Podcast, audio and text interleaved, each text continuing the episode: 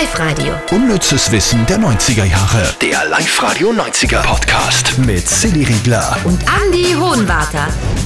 Und nach wie vor sitzen wir in getrennten Studios, gell? Ja, aber du schaust auch aus der Ferne super aus. Es kann nur sein, dass die doppelte Glaswand mir ein bisschen dicker macht, als, als ich bin. Ach so, vielleicht spiegelt die Ja. mich selber und das Schöne, das bin ich.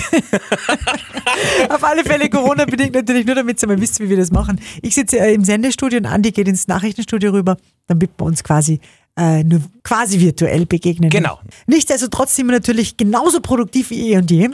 ja. Und drum jetzt für euch die Top 3 vom unnützen Wissen in dieser Woche. Wir starten mit den Spice Girls. Platz 3.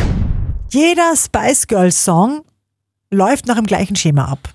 Ja, also Mel B hat in einer britischen Game Show verraten, dass jeder Spice Girls Song mit den hohen Stimmen äh, beginnt. So we did have a pattern when we used to write our music together.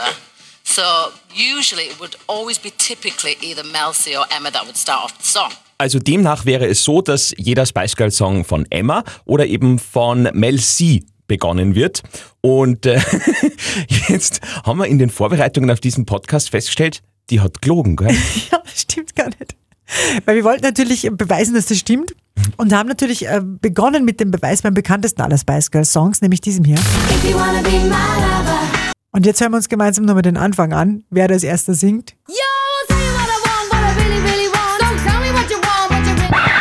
Ja, das ist nicht die Emma und das ist nicht äh, die Mel C, sondern das ist eh die Mel B, die gesagt hat, dass bei jedem Song die anderen anfangen. Also sie scheint sich selber nicht mehr an Wannabe zu erinnern. Warum das ist, das lassen wir jetzt, das sei dahingestellt, ja. Aber sehr, sehr spannende Info. Aber wirklich völlig unnütz. Macht aber nichts, wir sind trotzdem bei Platz 2. Genau, da waren wir bei den Pagern. Die waren super trendy in den 90ern. Ich kann mich eigentlich nur erinnern, zur Pager, ich, ich kenne auch keinen Menschen, der einen gehabt hat, muss ich zugeben.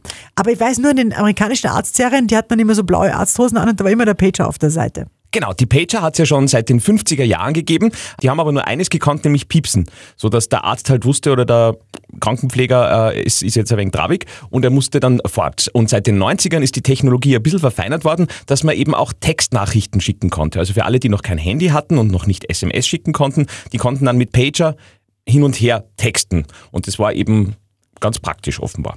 Also SMS to go quasi. Genau. Gut, und jetzt noch to go, Platz. 1. Ein Schauspieler der 90er hatte eine Sexklausel in seinem Vertrag, die ihm aber letztendlich überhaupt nichts geholfen hat. Ja, was spiele ich auch beim American Pie mit, oder? Wenn ich nicht, also ich weiß nicht.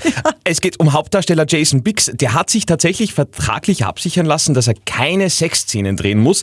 Das wollte er überhaupt nicht. Und somit hat er für diese Sexszenen einfach so ein Körperdouble bekommen, das halt einspringt, wo man dann aber nicht merkt, dass wer anderer ist.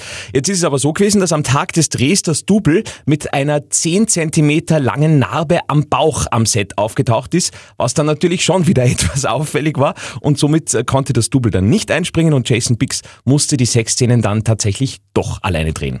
Okay, jetzt schickt eure Kinder mal schnell irgendwas aus der Küche holen oder so. Weil ich muss jetzt einmal sagen, also bei American Pie, ich, kann mich nur an eine Sexszene habe ich im Kopf. Und das ist die mit Jason Biggs und dem, dem Apfelkuchen. Oder der, ist es nicht? Ja, aber ich glaube, das kann man jetzt nicht als Sex bezeichnen.